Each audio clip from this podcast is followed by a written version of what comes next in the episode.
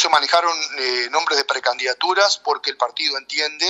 y este sector entiende, que no es el momento de las mismas, sino que es el momento de trabajar, el momento de hacer gestión, el momento de seguir este, avanzando en un plan de gobierno que se le, se le propuso a la, a la población y que lo estamos llevando adelante. Como te decía al principio, hay dos desafíos que se están llevando este, se están en este momento trabajando muy fuertemente, como es la reforma educativa que se va a implantar en, este año que comenzó, como también la reforma de la seguridad social, que es muy importante para también para lo que es el país, para el futuro venidero. Mm. Eh, eso trae acarreado sobre todo lo que es la reforma de la seguridad social, un déficit muy importante y que nosotros tenemos que tratar de cumplir con, la población en lo que se habló y lo que se dijo. Eh, también estamos, tenemos que tratar de seguir trabajando en el aspecto de lo que es la infraestructura. No nos olvidemos que para el quinqueño se votaron 3.300 millones de dólares este, para el de, de infraestructura en, en, lo que es el Ministerio de Obras Públicas,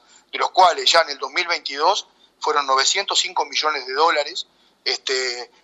para que tengan una idea más o menos, estamos hablando de 2,5 millones de dólares por día que se fueron este, eh, volcando a lo que es inversión pública, que también ha generado obviamente mano de obra, eh, ha generado en la mejora de las carreteras. Eh, si tú en este año estamos hablando que 80% van a ser de rutas,